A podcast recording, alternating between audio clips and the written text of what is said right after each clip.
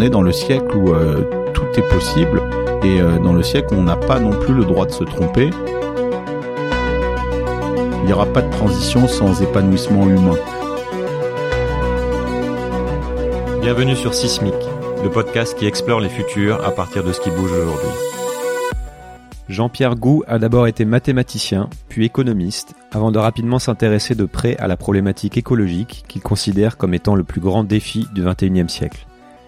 Il est aujourd'hui directeur général adjoint de PowerNext, spécialiste des questions énergétiques, et travaille depuis des années sur l'idée que pour construire un avenir durable, il faut avant tout changer les consciences.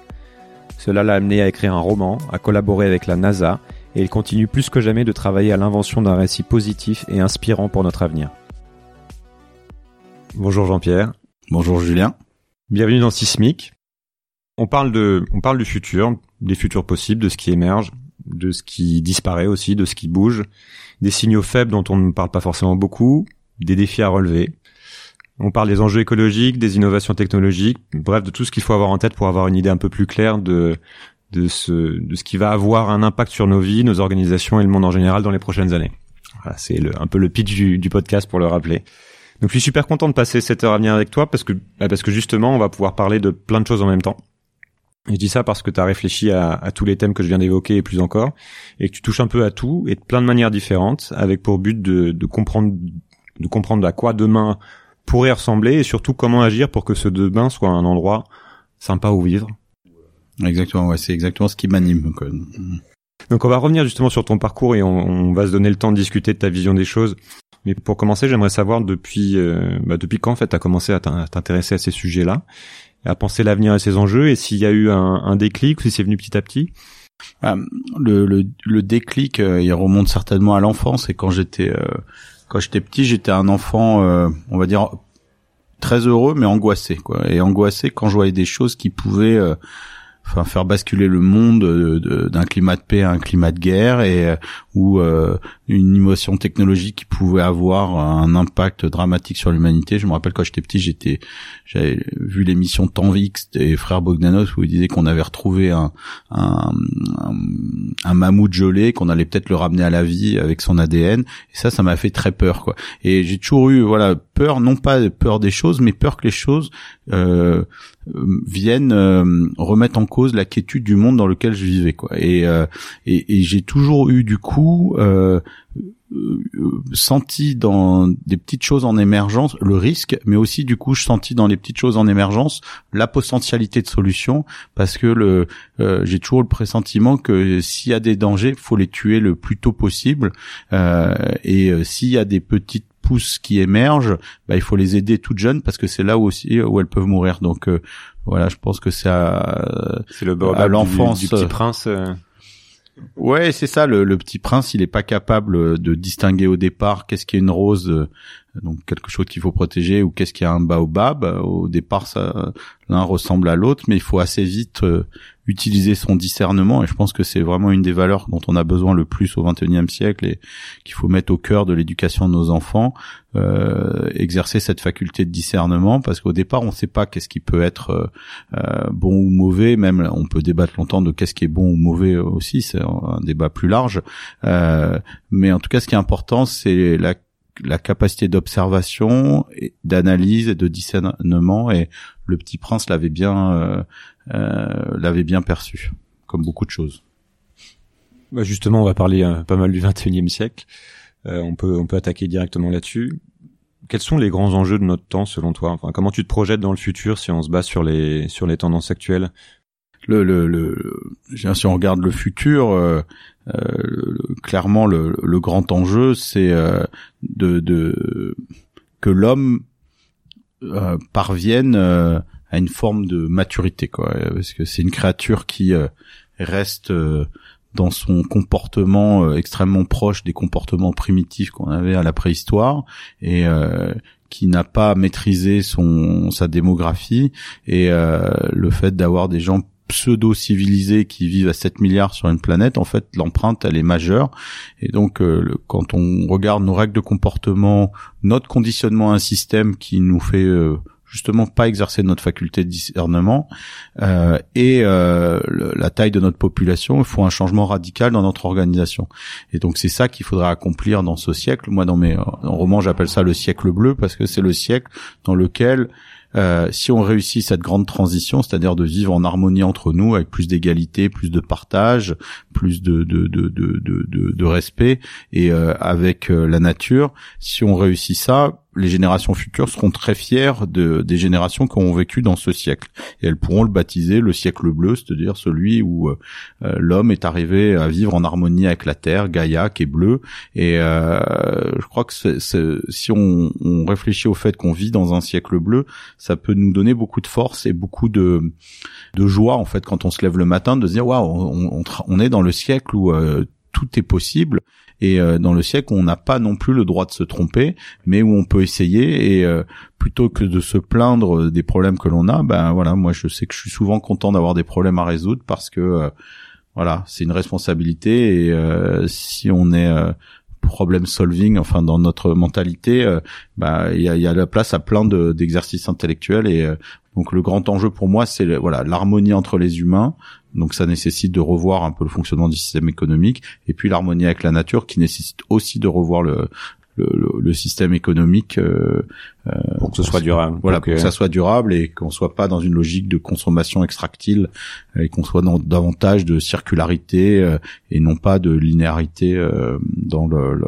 notre rapport à la, à la planète il y a pas mal de gens justement que je vais avoir dans ce podcast et qu'on a, déjà eu qui vont parler de, de, ces différentes limites. Les gens commencent à être un peu à peu près d'accord sur le diagnostic. Mm. Une de tes casquettes, c'est de et de tes spécialités, c'est l'énergie. Ouais. Donc je pense que c'est un point intéressant aussi à aborder puisque tu es donc DG de, de, de Power Next et ça fait euh, ça fait quoi? Ça fait 20 ans que tu travailles dans ce secteur? Ouais, ça fait 20 ans que je travaille dans le secteur de l'énergie. En fait, le secteur de l'énergie, c'est pourquoi c'est un secteur qui t'intéresse depuis Alors, c'est un secteur qui m'intéresse parce que quand on regarde la raison qui fait que la planète est en surchauffe et que l'humanité est en surchauffe, derrière on trouve l'énergie. C'est-à-dire que l'énergie est c'est pas forcément la cause, mais ça a été le facteur d'accélération. On va dire la population humaine a beaucoup cru avant la découverte, on va dire, des énergies fossiles, mais toujours avec euh, la faculté de se chauffer, la découverte du feu, l'exploitation du bois. Euh, donc l'énergie au départ avait été euh, quelque chose de très important et quand on a découvert, moi j'appelle ça le soleil ancestral, c'est-à-dire un soleil enfoui qui est lié à la décomposition des plantes et des animaux il y a des millions d'années qui ont emmagasiné du soleil. Donc c'est le gaz, c'est le charbon, c'est le pétrole. En fait, quand on a trouvé ces énergies fossiles, c'est comme si on avait trouvé un deuxième soleil enfoui, qu'on l'a extrait et que ce soleil qui a mis des centaines de milliers d'années, à, centaines de millions d'années à se constituer, en 200 ans, en gros, on va le, on va, on va l'exploiter. Et ça, ça nous a donné une force absolument euh, fantastique. Cette force, elle a amené à des, des grands progrès. Hein. Enfin, après, on pourra relativiser ce qu'est le progrès, mais dans la médecine, l'allongement de la de la de la vie, euh, et puis sur le confort, sur euh, le fait d'être pas toujours exposé aux vicissitudes euh, du toute la modernité, de la modernité. Donc ça amène un certain nombre de choses, mais sur mais ça s'est fait au détriment de la planète avec une capacité d'extraction, de transformation et d'expansion en fait des écosystèmes urbains euh, au dépit des écosystèmes euh, sauvages qui ont amené à une chute dramatique de la biodiversité euh, et la pollution, l'effet de serre, enfin tout ce que l'on sait. Et l'énergie, c'est ce qui crée ce facteur de surchauffe. C'est-à-dire que si on réduisait demain la, capacité euh, énergétique à disposition de chaque humain, je sais plus qui disait ça, mais il y a un auteur qui disait qu'on a l'équivalent de plusieurs centaines d'esclaves à notre disposition. C'est absolument gigantesque. Et on s'en rend même pas compte qu'on a autant d'énergie à notre disposition. Et si on réduisait ça, en fait, assez mécaniquement, on en reviendrait à une forme de sobriété heureuse que prônent des gens comme Morabi. Donc pour moi, l'enjeu c'est pas tellement, enfin, il y a un enjeu de transition énergétique pour plus utiliser les, énergies fossiles pour deux raisons. Une, bon, c'est l'effet de serre, mais c'est pas la principale. La deuxième, c'est que c'est, elles vont venir à manquer un jour et que là, il va y avoir des guerres absolument atroces si on trouve pas quelque chose de plus local et de plus pérenne au niveau local, parce qu'on va, on va s'arracher. Et euh, ces choses-là pourraient arriver bien plus vite qu'on le pense, même si on a découvert euh, voilà des shell gaz ou d'autres choses mais euh, la, finitude de ces ressources demeure. On a de la finitude dans des métaux aussi qui pourraient même avant ça. Et euh, il faut euh, sortir de ça avant Et euh, donc ce que je voulais dire, voilà, la transition euh, hors du fossile est nécessaire, mais la vraie transition, c'est euh, les économies d'énergie. Parce que si demain on imaginait un système qui marchait uniquement au solaire, même s'il était biodégradable, etc., ben, on garderait la même faculté de transformation, d'extraction, et on continuerait à détruire la Terre. Et donc le, le la question, c'est d'arriver à vivre avec moins d'énergie ou en tout cas utiliser l'énergie plus à des fins extractiles. Et euh, donc c'est changer les usages de l'énergie euh, de façon à ce qu'il touche plus la terre et qu'on la préserve. Mais ça ça nécessite une prise en compte des limites et une conscience des limites qui euh, du coup qu'est-ce qu'on pour parler des limites qu'est-ce qu'on ne voit pas venir en fait? Qu'est-ce qui est difficile de comprendre? Puisque le, le pic pétrolier par exemple c'est plutôt simple a priori à, à comprendre. Mais pourtant on a beaucoup de mal à se dire que ça arrive que dans peu de temps, ça se trouve, le pétrole ne sera plus là partout accessible à tous. Euh, Est-ce que tu peux nous parler par exemple de, de, de ces limites, de quand elles arrivent de... Bah, le, sur le pétrole, c'est exactement ça. C'est-à-dire que si on regarde la capacité totale de pétrole, euh, Bon, euh, selon les calculs, il y en a qui vous disent c'est entre 20 ans et 50 ans euh, ou un peu plus selon certaines euh, réserves, mais on va assez vite toucher au fait que certains pays vont garder leur pétrole pour eux. Donc il y en aura plus pour tout le monde. Aujourd'hui, il y en a pour tout le monde, les marchés fonctionnent, vous voulez du pétrole, bah tout le monde peut l'acheter. S'il y en a qui veut, a beaucoup plus besoin que les autres, il pourra l'acheter un peu plus cher, mais tout le monde peut en avoir. Et a un moment où les États vont faire des espèces de consortiums entre eux, enfin des fédérations qui garderont leur pétrole. Et il y aura des États sans pétrole et des États avec pétrole. Et là, ça sera très compliqué. S'ils n'ont pas fait de transition, ils vont régresser et se retrouver dans un état de, de dépendance technologique euh, au pétrole qui fait qu'ils vont vivre des effondrements. Donc on aura des, euh, des, des, des, des, successions d'effondrements, donc euh, par îlot, c'est ça qui risque de se passer. Et ça, on l'a sur les énergies fossiles. Alors le charbon, c'est plus lointain. Le charbon, bon, il faut le supprimer pour d'autres raisons qui sont le, le, le, la sentier, on va dire pulmonaire des populations mais on, le, on, on, a des thresholds assez clairs sur euh, les métaux euh, et celle-là elle pourra arriver euh, assez vite et les métaux sont pas tous euh, se substituent pas les uns les autres dans leurs usages. Il y a un livre qui est vraiment remarquable à lire là-dessus, c'est l'âge des low-tech de Philippe Biwix.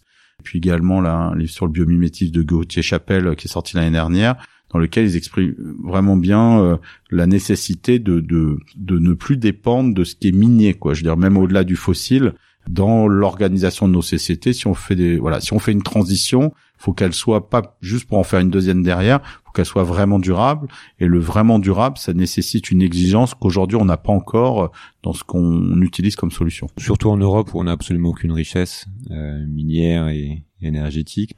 Alors l'Europe, oui, effectivement, il y a euh, sur, euh, alors, il y a quelques encore un peu de charbon. Voilà, on a du charbon, on peut encore faire euh, quelque chose, mais on a beaucoup utilisé notre sous-sol, donc on est très dépendant, et c'est un des impensés euh, stratégiques de l'Union européenne. Hein. Euh, aujourd'hui, il n'y a pas de, de, de, pensée stratégique sur notre dépendance avec ça. Ça avait drainé, en fait, euh, enfin, induit des politiques étrangères des différents États, mais il n'y a pas de politique étrangère de toute façon de l'Union européenne, et il n'y a pas de politique étrangère qui est autour de ça. Et quand on voit à l'autre extrême, par exemple la Chine, avec son euh, One Belt One Road, où ils essayent de connecter euh, en fait via des pays amis une, route de la soie, une route de la soie, mais qui acheminerait toutes sortes de denrées, et de minerais et de, de sources d'énergie vers la Chine pour leur permettre de voilà, ils sont beaucoup plus conscients de la nécessité de d'accéder de, à ces ressources et euh, il y a une forme de conscience aussi d'une nécessité de changer.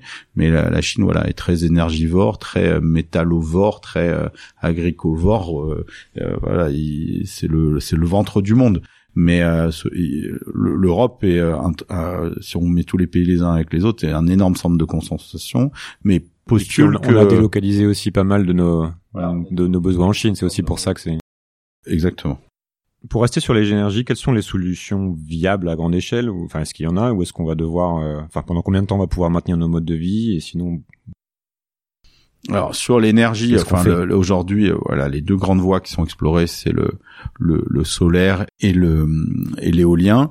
Euh, donc euh, il y a d'autres énergies, la géothermie, des énergies sous-marines qui peuvent être intéressantes.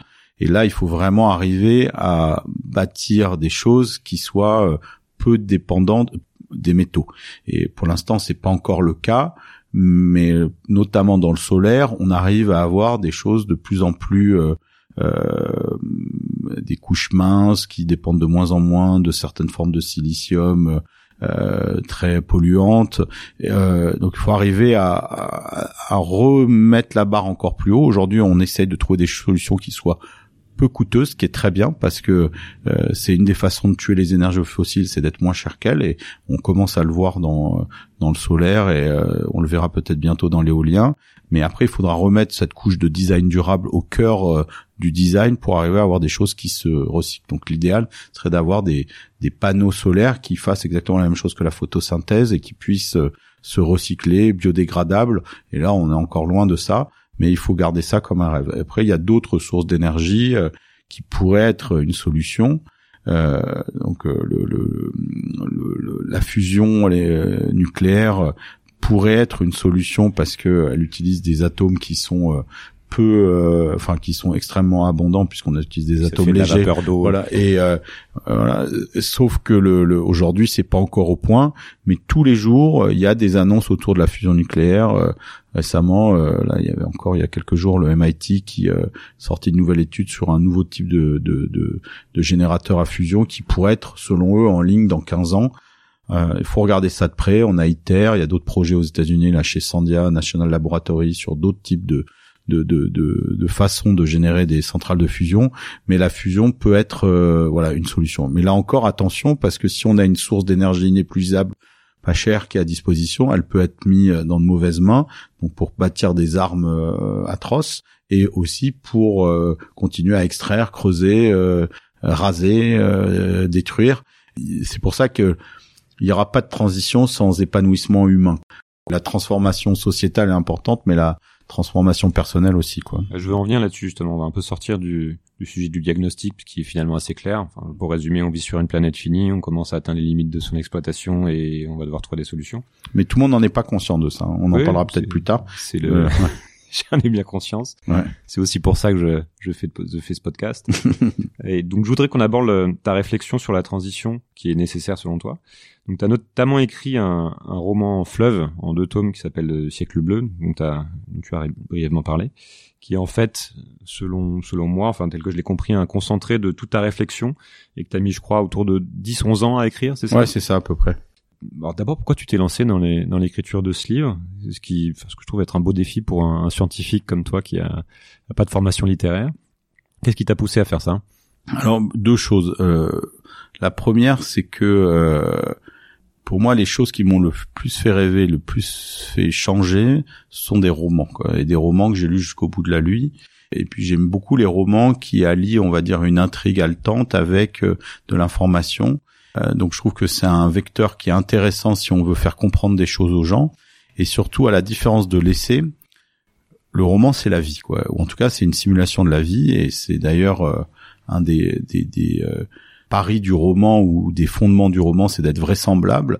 Et je trouvais que expliquer dans un dans un essai comment une transition pourrait se dérouler, euh, c'est pas forcément convaincant, alors que si on le fait dans un livre qui est vraisemblable et qu'on raconte comment cette transition euh, euh, peut s'opérer, ben, moi ça me permettait de me convaincre. Donc à titre personnel, c'était pour me permettre de me convaincre que tout ça, si ça s'imbriquait, c'est-à-dire toutes ces solutions, eh ben euh, un changement d'état d'esprit à l'échelle de la planète est possible et c'était aussi dans le but de convaincre les lecteurs de se dire il n'y a pas que des futurs euh, euh, dystopiques qu'on peut dépeindre dans des romans. Un roman peut être aussi euh, la grande aventure des solutions. Alors une fois que j'avais dit ça l'autre chose qui était important c'était de pas bâtir une utopie on va dire simpliste mais c'était de plonger les les personnages dans je veux dire, les affres de la de la transition, c'est-à-dire que dès qu'on touche au système, bah, le système vous le rend. Quoi. Et puis dès que vous touchez vraiment au cœur du système, c'est-à-dire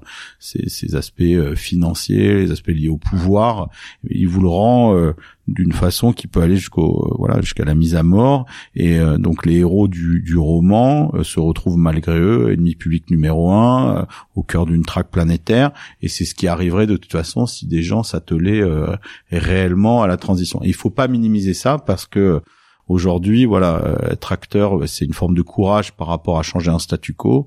Et quand ça marche, bah, il faut pouvoir assumer. Et donc, euh, voilà, donc j'ai mis euh, en scène des héros qui ont les valeurs nécessaires pour réaliser cette transition. Donc, le le courage, la ténacité, les rêves, et puis une certaine ouverture au hasard qui est nécessaire. Et le, le le roman permet de mettre tout ça en, en vie. Et euh, donc pour moi, c'était évident que la transition est tellement complexe et tellement pluridisciplinaire que ça aurait été un énorme fouillis dans un essai. Et euh, dans un roman, bah, ça reste une proposition.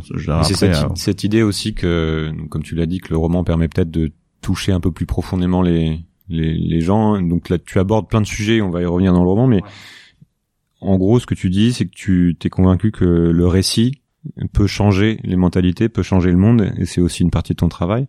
Avant d'aller là-dedans, quel est le problème selon toi avec notre récit actuel? Bah, le vrai problème du récit actuel, c'est qu'il n'y en a pas vraiment. Quoi. Genre, le, on a une crise narrative totale, c'est-à-dire que euh, notre récit, c'est essentiellement un récit d'après-guerre, hein, qui était un récit de reconstruction. Et à l'époque où voilà, il y avait plus rien, donc euh, euh, on a commencé à tout reconstruire. C'est là où on a bâti des machines, produit en série, et puis les gens se remettait d'un grand trauma qui était euh, voilà cette deuxième guerre mondiale ou euh, ces guerres mondiales. Euh, donc ce récit, il est uniquement basé sur la consommation et c'est un récit qui est vide de sens, qui reconnecte à rien, qui va nulle part. Et, et en fait, plus personne s'occupe de, enfin plus personne. beaucoup de gens s'efforcent de faire advenir d'autres futurs mais raconter à l'échelle de l'humanité, à l'échelle d'un pays, à l'échelle d'un village, qu'est-ce que pourrait être une, une transition et quelles sont les valeurs que ça implique. Euh, il y, a, y a peu de gens qui le font, en tout cas certainement pas dans le roman. Donc le, le, vrai problème du récit aujourd'hui, c'est que voilà, il y a une crise narrative sur euh, euh, des utopies concrètes. Quoi. Pareil, je pense qu'on va on va avoir le temps de revenir un peu sur ce sur du coup le récit qu'on peut proposer. Il y a deux choses en particulier que j'ai trouvé intéressantes euh, dans le siècle bleu enfin parmi d'autres, hein, mais je commence par la première qui est liée à l'analyse que tu fais des, des causes profondes de nos difficultés, puisque tu as pas mal creusé, euh, nos difficultés à prendre conscience des problèmes et à les résoudre.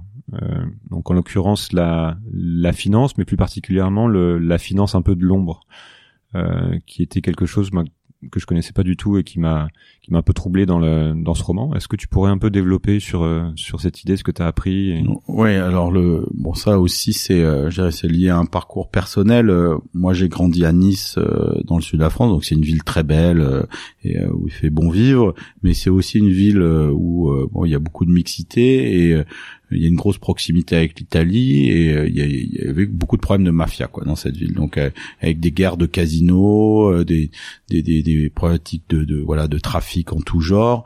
Et en fait petit j'ai toujours été très intéressé par ces histoires dans les faits divers de ma ville. Et je me suis toujours intéressé à comment fonctionnait un peu l'envers criminel de la société. Puis je voyais des ponts entre on va dire le l'économie le, légale, l'économie illégale et euh, ces truands, parfois ils étaient sympathiques et puis ils étaient voilà, ils avaient pignon sur rue, mais derrière ils avaient une activité que certains connaissaient, d'autres pas. Et donc il y avait ces espèces d'hommes pivots dans ma ville qui étaient, je trouvais, des personnages romanesques intéressants. Et euh, puis bon, euh, les années passant, j'ai lu beaucoup de choses sur euh, les mafias, sur le blanchiment, sur le, le, fonctionnement de, de, ces systèmes. Et puis j'y ai été confronté dans mon travail sur des enquêtes sur les fraudes à TVA dans l'électricité et le gaz. Et là, j'ai vraiment été confronté à un inframonde énorme avec une capacité de nuisance monstrueuse qui prend tous les codes du monde, on va dire euh, du monde économique classique et qui est là uniquement pour voler de l'argent dans les caisses de l'État. Et euh, ça, ça m'a vraiment frappé de voir à quel point c'était puissant, complètement euh, absent de toutes les formes d'enseignement qu'on peut avoir dans les écoles de commerce, d'ingénieurs, etc. Et de voir à quel point les pouvoirs publics sont complètement enfin sans aucune préparation vis-à-vis de ce truc-là. Donc le phénomène mafieux ou corruption, c'est quelque chose qui euh, qui est un impensé de la société parce que c'est enseigné nulle part. Et pour eux c'est quelque chose qui n'existe que dans les romans ou dans les euh, ou dans les films. Mais la réalité est bien pire. Et euh, du, coup pour le roman tu as pu sourcer un peu ça. Il y a notamment une banque qui est au centre euh, voilà. Donc pour le, roman, j'ai mis au cœur une banque parce que les banques le système bancaire est nécessaire pour le blanchiment. Une banque euh, que j'imaginais que s'appelait Sunset mais qui fournit des services à un certain nombre de de d'États euh, pour leurs opérations clandestines euh, euh, d'espionnage, mais aussi pour un certain nombre de, de, de mafias pour recycler leur argent. Et j'ai créé une espèce de bad bank ultime basée dans les îles Vierges britanniques que les héros doivent on va dire cambriolés pour trouver un secret d'État qui qui est qui leur permettra justement de d'échapper à la mort. Donc il y a vraiment un enjeu de, de se pénétrer dans cette banque et en pénétrant dans cette banque, ben j'essaye de faire découvrir au lecteur l'ampleur de cet inframonde et cet inframonde il existe et euh, le jour où on, le voit, c'est qu'il est trop tard en général, quoi. Et, euh, et, on est vraiment dans ce que j'expliquais au départ pour euh, avec le Petit Prince, c'est un baobab. Si on regarde pas et qu'on n'existe pas de faculté de discernement, ben on, on peut être euh, on va dire encourager à ne rien faire, à laisser aller en se disant bon de toute façon ça nuit à personne. En fait, ça corrompt tout et euh, en général le phénomène mafieux est co-substantiel de la corruption et vous arrivez euh, si vous faites rien bah, à des situations comme vous avez en Italie ou en, au Mexique aujourd'hui où en fait c'est quasiment insoluble. C'est-à-dire que le phénomène mafieux est devenu tellement grand et tellement riche que aucun politique ne pourra prendre une position s'il n'est pas adoubé par la mafia et s'il y arrivait, sa capacité de résistance euh, à la corruption est minime et si jamais il s'y oppose, il mourra. Et euh, c'est ce qu'on voit vraiment au Mexique aujourd'hui, et c'est ce qu'on voit dans tout un tas d'États euh, gris qu'on appelle, qui sont devenus des États de non-droit, où la mafia a pris le pouvoir euh, sur l'économie légale. Quoi. Et, et ça, il n'y a plus de transition possible dans ce cas-là. C'est-à-dire que puisque les mafias ne, ne raisonnent que à très court terme, encore plus court terme que le système financier, c'est vraiment une question de survie. Il y a que le court terme qui compte et les gains de court terme si on s'attaque pas à ce problème-là, euh, bah, il y en a beaucoup d'autres auxquels il faut s'attaquer. Il n'y aura pas de transition possible. Et si jamais la transition se fait, ils feront tout pour la dérouter et en tirer parti. Et c'est très bien illustré dans le, dans le roman, puisqu'en fait c'est les deux piliers de la transition. D'un côté, s'attaquer au système ou à tout ce qui pourrait faire que quoi qu'on fasse, ça ne bouge pas. Et de l'autre, il y a le, ce, ce qui est évoqué, qui est le du domaine du récit, de l'imaginaire. Et c'est l'autre chose, moi, qui m'a marqué, et qui est importante justement dans ta réflexion, euh, qui est cette idée reprise dans le roman que, que des symboles, des nouveaux imaginaires peuvent changer les consciences et pousser les gens à passer à l'action. Dans le roman, il s'agit en particulier d'une image qui est la Terre vue de l'espace, qu'on appelle overview effect, si je comprends bien. Donc pourquoi cet overview effect est si important pour toi? Et est-ce que tu peux, t'as as beaucoup travaillé autour de ça? Est-ce que tu peux nous raconter justement un peu d'où ça vient et ce que tu fais autour de ça? J'ai toujours, euh, j'essaie de toujours rester curieux. Euh, vis de choses qui sont vraiment aux franges de, on va dire, de la connaissance et qui pourraient, euh, si c'était mis au cœur de du débat démocratique ou de l'organisation santé, changer les choses. Et j'étais tombé il y a une vingtaine d'années sur des, un livre de, écrit par des astronautes qui en fait euh, euh, reprend des clichés des astronautes pris depuis l'espace, un peu comme les photos de Thomas Pesquet, mais aussi des citations d'astronautes et j'avais été complètement saisi par la poésie de ces euh, de ces photos, mais surtout des textes qui les accompagnaient. Et les astronautes qui euh, avaient écrit ces textes semblaient avoir été touchés par la grâce. Et euh, j'avais enquêté pour savoir comment des astronautes qui sont souvent des scientifiques ou des militaires pouvaient être devenus des poètes. Et en discutant avec eux et puis en trouvant notamment un ouvrage là qui s'appelait The Overview Effect, euh, d'un dénommé Frank Wright qui est devenu un ami là depuis. Euh, Frank White, qui était un chercheur à Harvard, a interviewé des astronautes pour comprendre justement cette transformation poétique. Et euh, il s'est aperçu que les astronautes avaient vécu une expérience très particulière par la combinaison de plusieurs facteurs. Quand ils étaient en orbite, ben, ils étaient exposés à la pesanteur, ça met dans un état cotonneux qui est agréable. Ils étaient exposés au silence, ils étaient exposés à la peur parce que on le voit bien dans Gravity, euh, le l'environnement spatial est extrêmement précaire et, et, dangereux, et ils étaient surtout exposés à la beauté grand large de la Terre. Quoi. Et les astronautes, la plupart, passent leur temps libre à buller devant euh, le, les hublots, à regarder euh, la Terre en bas, et c'est comme un kaléidoscope puisqu'elle a une trajectoire un peu spatiale, un peu spéciale. la station spatiale internationale, on voit jamais les mêmes pays parce qu'elle a une trajectoire bizarre et euh, ils sont fascinés par la beauté de la terre et combiné avec les trois effets, la beauté euh, avec ces, ces, sentiments, bah, les, euh, les leur a inscrit au fond d'eux-mêmes que la terre était un tout, qu'on en faisait partie, qu'elle était fragile parce qu'ils voient derrière le cosmos et euh, la beauté de la Terre qui est en contraste complet avec ce cosmos. Il voit la chance que l'on a de vivre sur cette Terre et de, de voir la Terre euh, depuis l'espace. Ça les a complètement transformés, souvent de façon assez indicible. Hein. Ils ont mis du temps à pouvoir s'exprimer là-dessus. Et d'ailleurs, peu de gens les, les, les, les interviewent sur euh, ce ressenti mais c'est quelque chose qui les a transformés. Et ils ont développé cet attachement à la terre. Et pour moi cet attachement à la terre c'est ce qui nous manque à tous aujourd'hui parce que euh, dans nos gestes du quotidien on reste des hommes préhistoriques donc on, on ne conçoit pas que quand on voilà on jette notre poubelle bah, ça puisse avoir un impact. Ben si parce qu'on est 7 milliards à faire le même geste en même temps et ça ça peut être vraiment très problématique. Et on n'a pas cet effet de feedback qui nous dit en fait le système dans lequel on vit est petit. On a toujours l'impression de vivre dans un système infini euh, et euh, la poubelle en est le meilleur euh, exemple où on, ne se préoccupe pas de ce qui se passe après.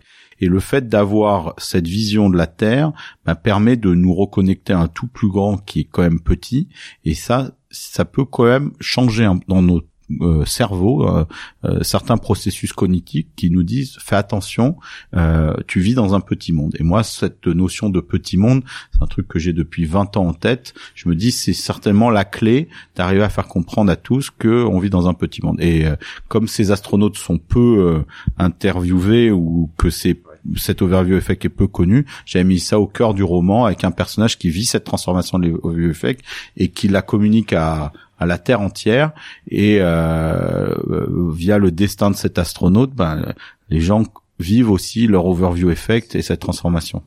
Donc dans le roman, c'est assez central puisque ça déclenche une, une, compréhension de masse et du coup un changement des comportements de masse. Et tu as travaillé aussi à côté de ça, au côté de ton roman, à, à mettre en avant ces images. Euh, D'abord, de quand date la première image de prise de la Terre, c'est mission, la dernière mission Apollo la, la, première image de la Terre, en fait, prise depuis l'espace, c'était en 1968, donc on va fêter les 50 ans de cette image cette année. Euh, une image qui s'appelait Earthrise, qui avait été prise par Apollo 8, qui était une mission robotisée, mais qui avait fait le tour de la Lune, et quand elle est elle a passé derrière la Lune pour revenir vers la Terre. Tac, elle a pris une photo de la Terre. Donc c'est cette photo où vous voyez un petit clair de Terre au-dessus de la Lune, mais la Terre est pas complète. Elle a eu un effet à cette époque, c'était énorme parce qu'elle était tombée un 25 décembre, donc elle était tombée le, jour de Noël. Et, et donc euh, et puis le fait de voir une Terre morte comme la Lune euh, avec euh, la Terre bleutée derrière, c'est une, image qui avait énormément d'impact. Qui flotte toute seule au milieu de l'espace comme un Exactement. vaisseau aussi. Et, et mais la photo qui a eu le plus d'impact, c'est une photo qui, qui a été prise le 7 décembre 1972 par les d'Apollo 17. Donc c'était la dernière mission Apollo. Et c'était la seule où, euh, quand ils sont partis, ou même quand ils sont revenus, la Terre était tout éclairée. il y avait toujours une partie qui était dans l'ombre, donc la Terre avait toujours cette euh, forme de croissant. Et euh, ben là, il y a un astronaute qui a eu l'idée de prendre plusieurs clichés, et, et ces clichés, c'est la première fois on voyait cette boule de Noël magnifique dans lequel on a la chance de vivre. Et, euh, et cette photo voilà de la voir sphérique aussi belle ça ça ça a déclenché un énorme enthousiasme. C'est ça qui a permis euh, de, de de, mettre un, on va dire des mots sur euh, de l'écologie globale, l'écologie locale existait, l'écologie de la pollution, on va dire, donc et des écosystèmes. Mais à l'époque, on voyait déjà venir des problèmes à l'échelle globale, donc qu'il faudrait qu'il faudrait résoudre en changeant tous. Donc euh, le, voilà, les premières conférences de l'ONU sur l'homme et la nature qui sont après devenues les sommets de la Terre, bah, elles ont été euh, démarrées en 1972. Euh, le rapport Meadows, la création de l'EPA, que Trump a bien dégommé ces derniers temps, la création de Greenpeace, la création des Amis de la Terre, enfin, tout ça, ça date de cette époque et beaucoup de ces organisations avaient comme emblème cette photo de la Terre, qui est d'ailleurs devenue la photo la plus reproduite de l'histoire de l'humanité. Parce que comme c'était la première photo de la Terre complète, mais aussi la dernière parce que c'était la dernière mission Apollo. Et ben en fait, à chaque fois que vous aviez besoin d'une photo de la Terre dans une pub, dans un manuel scolaire ou, ou dans euh, pour illustrer quoi que ce soit, c'était toujours la même photo qui était utilisée. Donc cette photo, elle s'appelle Blue Marble. Donc ce que je disais dans ton roman, tu as beaucoup travaillé autour de ça, puisque dans le roman, ça permet de d'amorcer cette transition. Dans, dans le dans la vraie vie, c'est quelque chose auquel tu crois vraiment? On va dire au départ c'est une intuition puisque aujourd'hui il y a que 500 personnes qui ont vu la Terre depuis l'espace et sur ces 500 il y a la moitié qui ont changé et puis on n'a pas besoin de changer tout le monde, on le sait bien. Si on veut changer l'état d'esprit, il suffit de changer une petite partie de la Terre et qu'elle soit motivée pour que tout le reste euh, change. Euh, donc c'était plus une intuition en me disant si la moitié des gens qui ont été exposés à ça euh, vivent une transformation, comment on peut la généraliser quoi. Donc au début, je me posais des questions en disant, bah tiens, peut-être qu'avec la réalité virtuelle, on pourrait émuler ce que les gens vivent. Mais euh, c'est des questions que je me posais il y a 20 ans et euh, la réalité virtuelle, c'était absolument pas une technique grand public. À l'époque, je faisais de la recherche en maths et en informatique euh, bah, pour le ministère de l'énergie américain. On avait un laboratoire où il y avait vraiment des des, euh, des appareils de réalité extrêmement sophistiqués, mais il fallait des supercalculateurs pour les faire fonctionner, donc c'était pas grand public. Maintenant, ça devient grand public, euh, donc il y a des tentatives d'ailleurs autour de, de, ça pour essayer de faire vivre l'overview effect euh, avec ça. Mais euh, le, le, moi, je voulais quelque chose de plus simple parce que le, le, le matériel de réalité virtuelle, ça rajoute une couche extrêmement technologique et digitale entre nous et la Terre. Et euh, chercher quelque chose de plus euh, plus simple pour euh, le communiquer aux gens. Et en fait, il y avait une autre personne qui s'est posé les mêmes questions, c'est Al Gore. En 1998, il avait eu l'idée de montrer euh, non pas Blue Marble mais une version actualisée constamment de Blue Marble euh, en envoyant un satellite sur un point qui s'appelle le point de Lagrange L1 qui est situé à 1 500 000 km de la Terre entre la Terre et le Soleil et c'est le seul point où les forces de gravitation des deux astres s'équilibrent et on voit la Terre tout illuminée. Et euh, l'intuition d'Al Gore c'était de se dire ben voilà si j'ai on continue sur internet le film de la Terre qui tourne, on verrait un peu le portrait de Gaïa du jour et on pourrait la voir sourire, on pourrait la voir souffrir et on aurait tous envie de la voir souffrir et ce truc-là pourrait être sur tous les fonds d'écran des gens. Et à l'époque, Internet venait de, de, de net, c'était en 98. Euh, se disaient avec ça, euh, on va unir les gens autour du défi du, du euh, réchauffement climatique et c'était juste après la signature du protocole de Kyoto qui était en décembre 97. Et euh, donc la NASA a bâti cette mission, était sur le point de l'envoyer dans l'espace. Elle devait le faire avant la fin du du, du, deuxième millénaire, c'est-à-dire avant la fin de l'année 2000. Et euh, entre-temps, ben, Al Gore s'est présenté à l'élection présidentielle. Il a perdu cette élection dans les circonstances que l'on connaît avec euh, ses votes un peu obscurs en Floride contre Bush. Euh, donc c'est, il a mis des semaines à, admettre euh, sa défaite et Bush, pour lui faire payer un peu sa résistance, a annulé cette mission au début des années 2000. Donc et, moi, c'est une des raisons qui m'a poussé à écrire ce roman, c'est que j'étais persuadé à l'époque que cette mission pouvait changer le monde. En tout cas, c'est l'intuition que j'avais. et comme elle n'existait plus, ce cynisme avait vraiment vraiment profondément euh, touché et donc je m'étais mis à écrire pour euh, imaginer ce que des images de ce type pourraient changer. Et euh, en fait, parfois écrire, je sais pas si ça influe sur la réalité, mais en tout cas c'est pour ça que moi je suis persuadé qu'il faut davantage de fiction qui pense des futurs positifs parce que ça, ça, ouvre des, des voies dans une espèce de champ morphogénétique des inventions et euh, en 2013, j'ai appris complètement par hasard que cette mission allait partir, euh, mais personne n'était au courant puisque cette caméra était embarquée dans une autre mission qui était euh, envoyée au point de Lagrange Gélin pour filmer le Soleil. Donc ça a été fait à l'insu des républicains qui avaient repris le Congrès déjà à l'époque. Donc c'est Al Gore qui a négocié ça avec Obama. Il en parle d'ailleurs dans son dernier film. Et euh, en 2015, cette mission est partie, mais elle est arrivée au point de Lagrange Gélin et euh, il y a eu aucune euh, réaction en fait à, ces images. Donc euh, ce que j'avais imaginé ne se produisait pas. Et ça m'a beaucoup ouais tracassé. Et le, le j'ai fait un appel à mes lecteurs pour voir qui pourrait m'aider à faire quelque chose de ces images parce que j'ai toujours l'intuition que ça ferait quelque chose et avec un ami, on a, ouais, on a entrepris de voir ce qu'on pouvait faire avec ces quelques clichés par jour envoyés par la NASA. Et en fait, en les mettant bout à bout, en les interpolant, on a réussi à reconstituer la vidéo manquante de la Terre. Donc, on a créé un projet qui s'appelle Blue Turn, qui a même étonné la NASA parce que euh, pensait pas qu'avec ces quelques photos, on puisse faire une vidéo euh, vraiment très belle de la Terre qui tourne. En fait, moi, quand j'ai vu cette vidéo pour la première fois, waouh, j'ai un sentiment d'émerveillement très fort, mais d'un autre côté, comme j'étais très préconditionné par ça, j'avais besoin de vérifier ça auprès d'autres. Et puis bon, j'ai commencé à la montrer euh, à différentes personnes. Et euh, la première fois où je l'ai montré en public, on va dire à une trentaine de personnes sur un écran de taille modeste, tout le monde a pleuré. Donc ça, ça m'a quand même euh, interloqué en me disant bah tiens, peut-être que effectivement ces images euh, révèle quelque chose qu'on avait au fond de nous. Et c'est vrai qu'on n'a jamais vu la Terre tourner puisqu'on est assis dessus. Donc la seule moyen de voir la Terre tourner, bah, c'est d'être dans ce point de la Lagrange-Gélin. Il y avait personne qui l'avait. Et en fait, ces images sont, euh, quand on les voit, d'une énorme évidence. Et euh, elles nous remettent exactement à notre place, c'est-à-dire celui d'une créature qui doit être humble dans son comportement sur la Terre. Et donc on a structuré un projet qui s'appelle depuis Blueturn, B L U E T U R N.earth. Je mettrai le lien sur le Voilà. Et euh, ce projet Blue Turn euh, a pour vocation de disséminer au plus grand nombre ces images euh, ou ces vidéos développées à partir de, des images de la NASA. Et donc vous pouvez voir les images de la Terre en quasi temps réel. Donc il y a une appli que vous pouvez télécharger qui est gratuite pour Android, pour iOS. Donc vous pouvez le mettre sur un téléphone, sur un iPad, sur un ordi, sur une télé numérique ou sur des très grands écrans. On l'a projeté. voilà, la première projection qu'on a fait de ces images, c'était au Grand Rex et euh, elles sont de très haute définition et à chaque fois qu'on a montré ces images, euh, on a vu une réaction euh, de la population absolument saisissante, c'est-à-dire que voilà, il y a une grosse partie des gens qui pleurent et des gens que ça marche, ça marque très longtemps. Donc là, on essaye de de les partager avec les plus, le plus grand nombre dans un maximum d'expérience auprès des politiques, auprès des communautés de méditation. Ok, je voudrais qu'on écoute un, un, extrait de discours qui pour toi, je crois, a eu beaucoup d'importance qui est le discours d'Albert Camus en 1957 lorsqu'il reçoit le prix Nobel de littérature euh, en Suède. Chaque génération, sans doute, se croit vouée à refaire le monde. La mienne sait pourtant qu'elle ne le refera pas. Mais sa tâche est peut-être plus grande. Elle consiste à empêcher que le monde se défasse.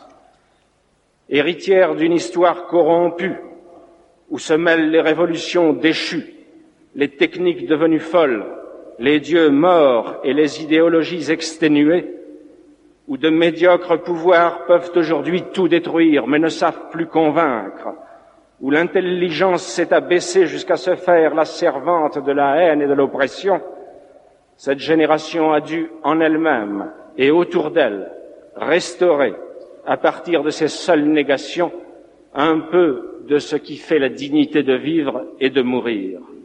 Devant un monde menacé de désintégration, elle sait qu'elle devrait, dans une sorte de course folle contre la montre, restaurer entre les nations une paix qui ne soit pas celle de la servitude, réconcilier à nouveau travail et culture, et refaire avec tous les hommes une arche d'alliance. Il n'est pas sûr qu'elle puisse jamais accomplir cette tâche immense mais il est sûr que partout dans le monde, elle tient déjà son double pari de vérité et de liberté, et, à l'occasion, sait mourir sans haine pour lui. C'est elle qui mérite d'être saluée et encouragée partout où elle se trouve, et surtout là où elle se sacrifie. Et c'est sur elle, en tout cas, que certains de votre accord profond, je voudrais reporter l'honneur que vous venez de me faire. Alors pourquoi ça touche? Qu'est-ce que ça t'évoque? Alors ça me touche au point que cette phrase euh, clé de ce discours, enfin qui est pour moi la phrase où il dit euh, notre génération ne changera pas le monde, euh, mais son son rôle c'est d'éviter qu'il se qu'il se qu'il se délie, enfin de, de, sauver les liens. Pour moi, ça résumait toute cette fragilité que je ressentais depuis l'enfance, c'est-à-dire que le plus important c'est les liens quoi. Et euh, et le, le, le fait que les liens se défassent bah, c'est là où on bascule dans le chaos, c'est là où on bascule dans le monde euh, gouverné par les mafias. Et euh, donc créer des liens, c'est vraiment pour moi le, le, le cœur des choses, et c'est là où on peut régénérer. Et euh, c'est des choses qu'on voit par exemple dans la permaculture où on arrive à, en recréant des liens en différentes parties d'écosystèmes à reconstituer en fait des écosystèmes complètement détruits et je pense que notre génération a un rôle euh, de sauvegarder ces liens et d'en créer des nouveaux. Et euh, cette phrase de, de, de Camus, euh, elle avait été prononcée il y, a, il y a 60 ans, donc presque deux générations avant. Elle est encore aussi importante aujourd'hui. Bon, la chose qu'on peut dire, c'est que le monde s'est pas encore effondré. Il va mieux sur certains aspects, il va plus mal sur d'autres. Euh, donc, il est encore temps de changer les choses, mais de mettre au cœur du projet de notre génération de créer des liens, c'est-à-dire de de, de créer une économie régénératrice, ça c'est vraiment quelque chose qui m'enthousiasmait euh, et qui peut être enthousiasmant pour une grande partie de la population. Du coup, dans ce discours, il y a pas mal de notions, mais il y a les notions de résistance, de, de combat, euh, qui sont incarnées quelque part par cette génération, ou enfin au moins par une partie de cette génération. À l'époque, il avait fallu se mobiliser pour relever des défis qui étaient assez immédiats ou et très visibles et concrets. Donc euh, la guerre, le nazisme, le Mhm. communisme, euh, la menace nucléaire euh, un peu plus tard et, la- et puis la reconstruction. Le problème aujourd'hui, enfin, est-ce qu'il n'y a pas un problème lié au fait que les dangers et les défis de notre génération pour lesquels il faudrait se mobiliser, comme euh, comme l'a fait la génération précédente, en fait, ces problèmes sont trop abstraits, trop lointains dans le temps ou dans l'espace, ou trop complexes à appréhender. Et du coup, comment on se mobilise pour quelque chose qu'on ne voit pas? Comment comment on crée l'urgence? C'est c'est aussi le ta réflexion? C'est enfin c'est vraiment une question qui est euh, qui est fondamentale parce que le si on n'arrive pas à mettre on va dire un visage sur l'ennemi, euh, c'est très compliqué de de mobiliser les gens quoi. et le dans les schémas mentaux euh, des populations, euh, il y a toujours besoin de cette notion d'ennemi pour euh, mobiliser. Donc pour la guerre ou pour d'autres choses, euh, c'est simple, euh, mais je crois qu'on on commence à mettre des noms sur les ennemis du système. euh, donc voilà, il y a des, des, des- des- personnes qui incarnent en elles, voilà, comme le président Trump ou d'autres, tout ce qu'il y a de mal. Et donc on commence à identifier la partie du genre humain qui est qui est problématique. Mais c'est c'est pas c'est pas suffisant parce que je pense qu'on est enfin tous les gens qui sont mauvais euh, sont ont aussi une grande partie d'eux-mêmes qui est très bonne et je pense que de de, de de stigmatiser une partie de la population c'est pas la bonne façon de faire et de vouloir détruire le système c'est pas la meilleure façon si on veut en construire un autre.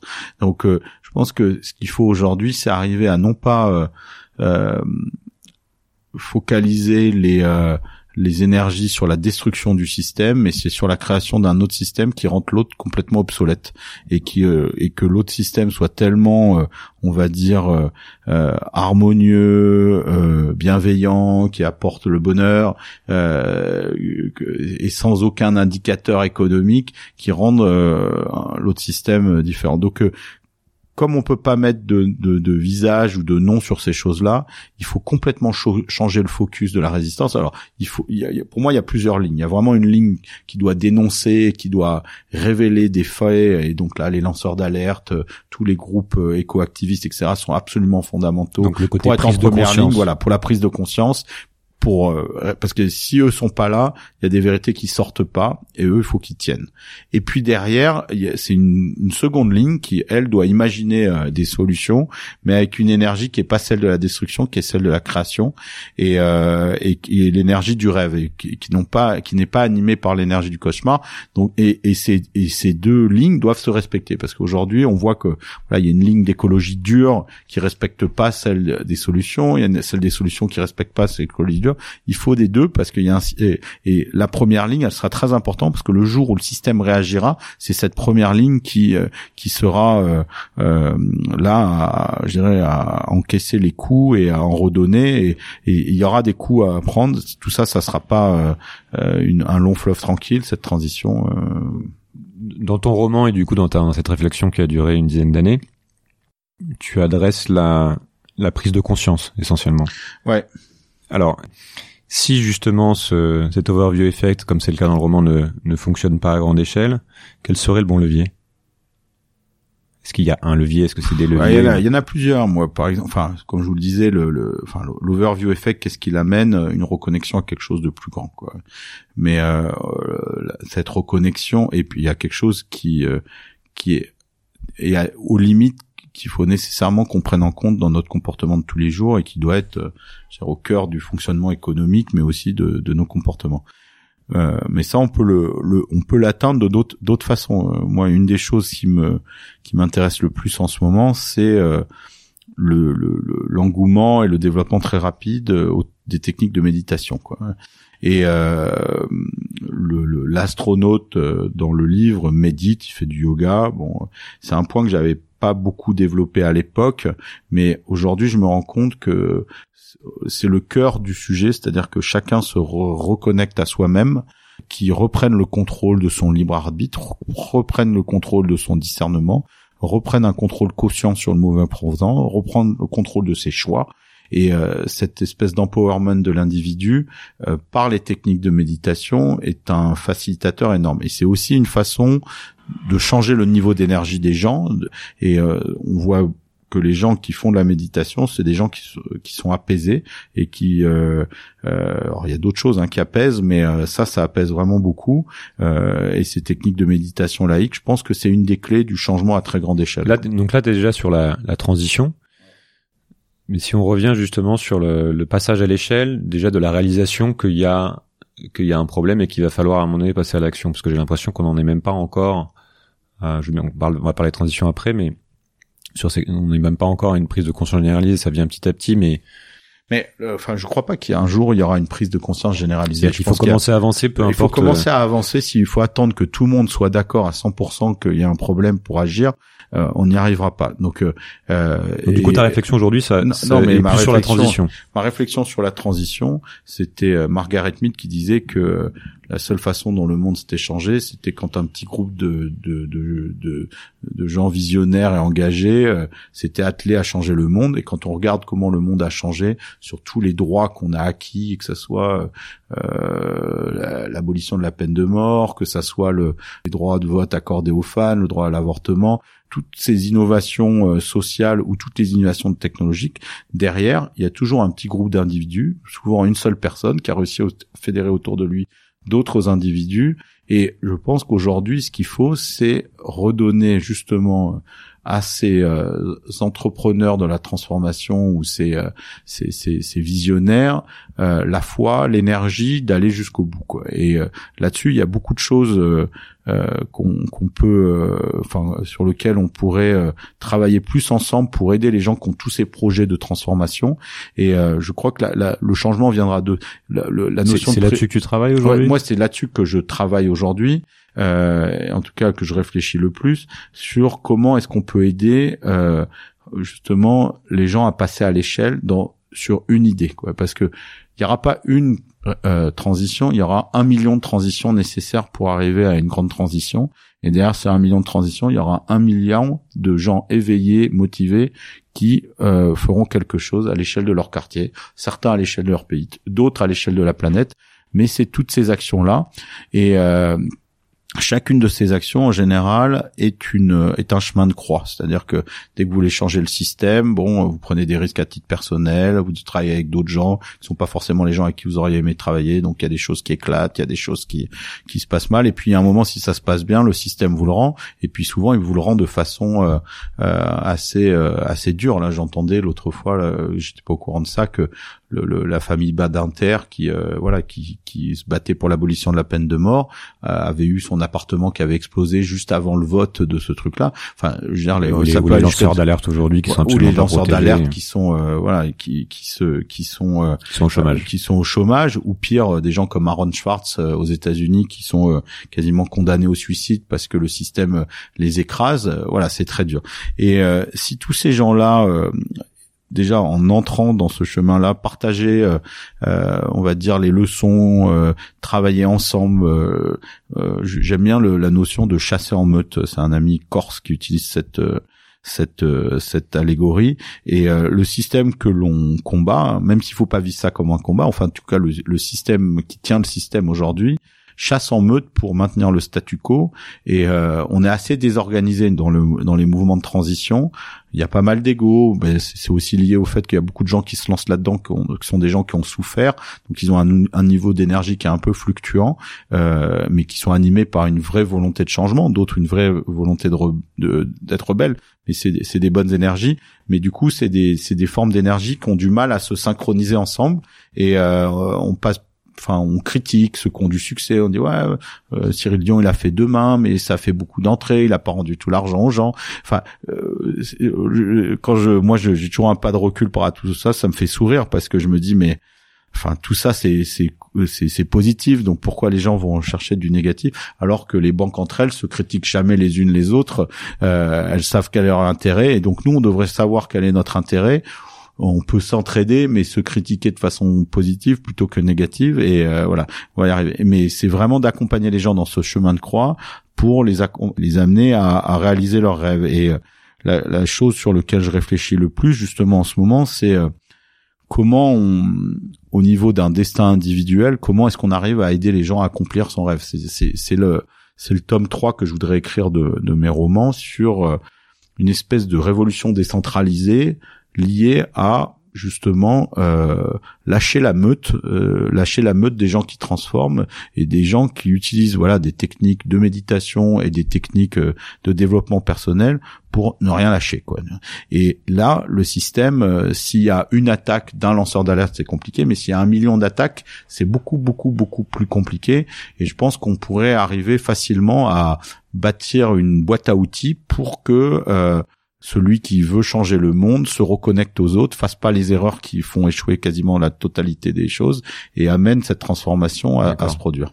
Tu continues de réfléchir à la à l'idée de récit? Oui, bah par exemple là cette cette idée là euh, euh, que j'évoque, euh, j'ai réfléchi ouais, dans un, dans le cadre d'un roman parce que le en fait siècle bleu c'est euh, une révolution en 28 jours qui change l'état d'esprit quoi. Et l'état d'esprit c'est important parce que l'état d'esprit, euh, c'est, euh, on va dire, c'est l'état d'esprit dominant. Aujourd'hui, l'état d'esprit dominant, c'est euh, l'ultra-capitaliste consumériste. Quoi. Si on arrive à un autre état d'esprit dominant, bon, l'autre état d'esprit, bah, c'est lui qui doit faire ses preuves. Hein, c'est plus à nous de faire les preuves que le monde qu'on propose est meilleur que les autres. Euh, mais euh, la victoire est pas totale, c'est-à-dire que l'autre va se défendre, et puis une fois que l'état d'esprit est changé, faut quand même changer le monde. Donc euh, il faudra soit un million de révolutions ou soit un milliard de révolutions dont je parle, et, et donc c'est d'essayer de raconter ça, c'est-à-dire que dans un système où l'état d'esprit a changé, où euh, on est dominant dans le sens où euh, euh, voilà, on sent que la majorité de la population est derrière nous. Comment on fait ça? Et comment on aide les gens, euh, sachant que l'autre système va vouloir quand même euh, ressurgir. Quoi. Mon expérience, c'est que c'est même pas forcément que le système, c'est-à-dire qu'au niveau individuel, c'est pour ça que c'est intéressant ce que tu disais aussi sur les formes de méditation, yoga, etc. Le défi, il est énorme. C'est-à-dire que chacun, même quand on fait le constat qu'il y a des choses à changer, il y a une vraie difficulté à changer son mode de vie, à, Ouais, mais à changer ses euh, priorités, à changer sa définition de ce qu'est une vie réussie, euh, alors qu'on est matraqué justement par certains modèles. Mais il y a des choses même, enfin, beaucoup plus profondes, hein, euh, qui, enfin, le, le, mode de vie, etc. Pour moi, ça découle d'un truc plus, beaucoup plus profond, qui est notre notre connexion à notre futur. Quoi. Chacun de nous, on a un destin, et le destin d'un individu n'est pas le destin de l'autre. Ce qui anime un individu n'est pas la même que l'autre, et la cause qu'un individu va défendre, vouloir défendre, n'est pas la même que celle d'un autre. Donc il faut qu'on arrive à se reconnecter à ce projet personnel extrêmement profond qui peut changer le futur. Et c'est là où on, prendra énormément de force si on clarifie euh, ses intentions et qu'on on fait attention à toutes les choses, tous les signes que nous envoie la vie. il y a des techniques aujourd'hui euh, pour vraiment aider les gens à clarifier leurs projets et euh, clarifier leurs forces et tout le reste en fait en découle quoi. Et se forcer à changer euh, ses habitudes alimentaires sans s'en changer soi-même et sans se connecter différemment à son futur, ça marche pas quoi parce que c'est pas durable et euh, donc euh, moi je réfléchis vraiment à ça aujourd'hui dans le cas d'un récit pour que ça soit je dirais amusant et en tout cas et, et, persuasif mais c'est quelque chose auquel je crois, mais je suis encore en train de travailler pour euh, réunir les éléments du puzzle. D'accord. Tu es en position de pouvoir. Qu'est-ce que tu fais? Alors, tu, soit CEO, soit président, soit pour que ce soit un peu un peu concret. Je sais pas si tu déjà réfléchi à cette question. Tu dois gérer justement avec tous les paramètres d'une réalité. Ouais, c'est Est-ce que ça joue là? Est-ce que j'ai l'impression quand même qu'il y a beaucoup de choses aussi qui jouent là pour justement accélérer le passage à l'échelle évidemment, le, en fait, aujourd'hui, en fait, ce qui est clair, c'est que euh, le système fonctionne d'une certaine manière.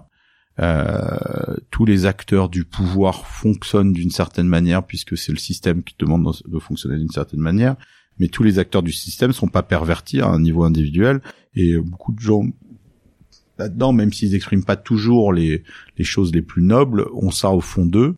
Euh, et donc euh, jouer sur euh, on va dire sur les sur les gens qui détiennent déjà aujourd'hui le pouvoir, mais dans sa partie noble, hein, le pouvoir de faire, non pas le pouvoir d'imposer.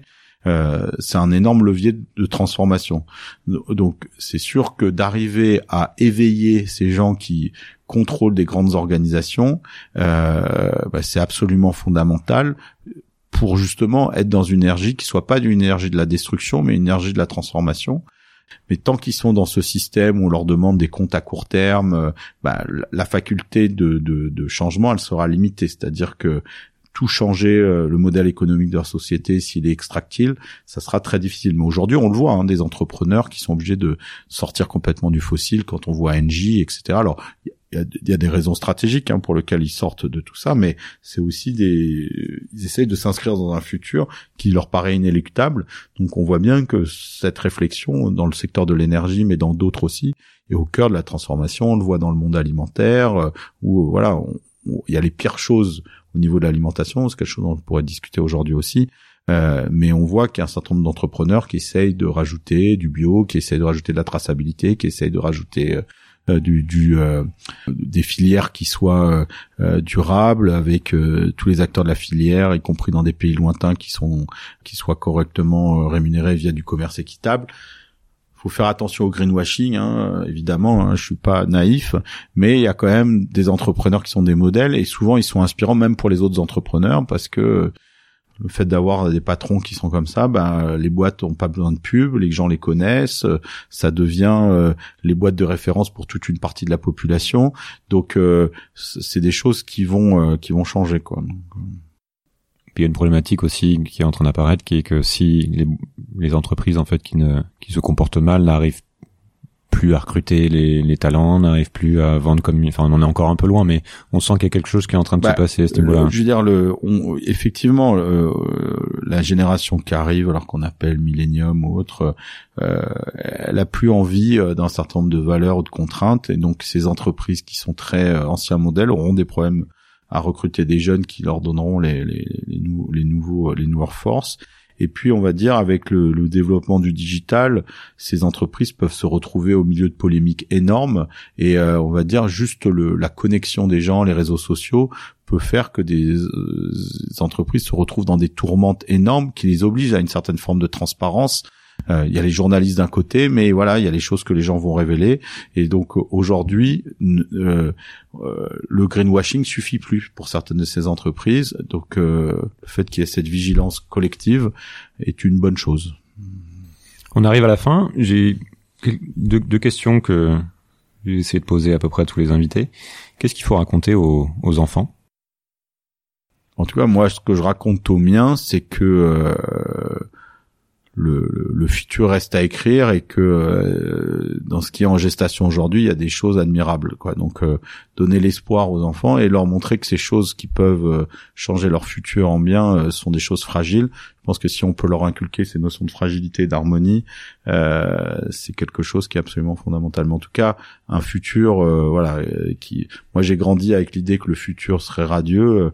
il faut quand même leur dire ça aussi, mais en leur indiquant voilà, les risques qu'il y a aussi euh, dans notre société. Est-ce que tu as deux livres qui t'ont particulièrement marqué récemment? Sur ces thèmes-là ou, ou autres? Alors, il y a un livre euh, qui est euh, L'entraide de Gauthier Chapelle et de Pablo Servigne sur, il s'appelle, le sous-titre c'est L'autre loi de la jungle. Hmm. Et c'est un livre qui met le doigt sur quelque chose d'absolument fondamental. Donc, c'est deux biologies spécialisées en biomimétisme qui expliquent que on a raconté toute la l'histoire du monde via la, la, loi de la sélection naturelle, mais que euh, il y a une autre loi qui est que les gens s'entraident et que cette force de l'entraide, en fait, c'est une force qui est fabuleuse et aujourd'hui, le système ne valorise pas du tout les gens qui entraident, les infirmières, les, les gens et les espèces, du coup. Les gens et les espèces, et euh, on sous-estime cette force. Et ce livre euh, par des analyses euh, variées, euh, explique tout ça, c'est remarquable. Euh, puis un second livre qui m'aurait touché ces derniers temps. Ou ton livre préféré, hein. Enfin, pas besoin d'être récent. Dans les livres ouais, qui m'ont marqué, il y a un livre qui s'appelle Citadelle de de Saint-Exupéry. C'est le livre qu'il avait écrit juste avant de mourir, d'ailleurs, qui était pas achevé et qui a été publié après sa mort, et c'était un, un essai sur euh, la façon dont on dirige le monde, quoi. Donc c'est un, un, le calife d'un espèce de royaume imaginaire qui euh, voilà qui, euh, qui qui parle à son peuple sur sa vision du monde et comment on peut gérer une cité de façon harmonique. Et c'est un livre où chaque ligne nous fait énormément réfléchir. Euh, moi, j'ai toujours même pas fini de le lire parce que je veux dire, le, le c'est un livre que je dirais jusqu'à la fin de ma vie et chaque chapitre c'est tellement profond et euh, il y a toute l'essence de l'enseignement de Saint-Exupéry. Je pense qu'il l'a écrit à un moment où il sentait peut-être que sa vie allait se terminer et il y a énormément à prendre dans ce dans ce livre. Donc, Citadelle euh, de, de Saint-Exupéry. Ok, super, merci. Où est-ce qu'on peut suivre euh, tes travaux? C'est sur les réseaux sociaux? Sur les réseaux sociaux, donc il y a un réseau social Blue Turn sur Facebook où vous pouvez euh, suivre les actualités de Siècle Bleu et il devrait y en avoir euh, dans les prochaines euh, mois. Je ne dis rien.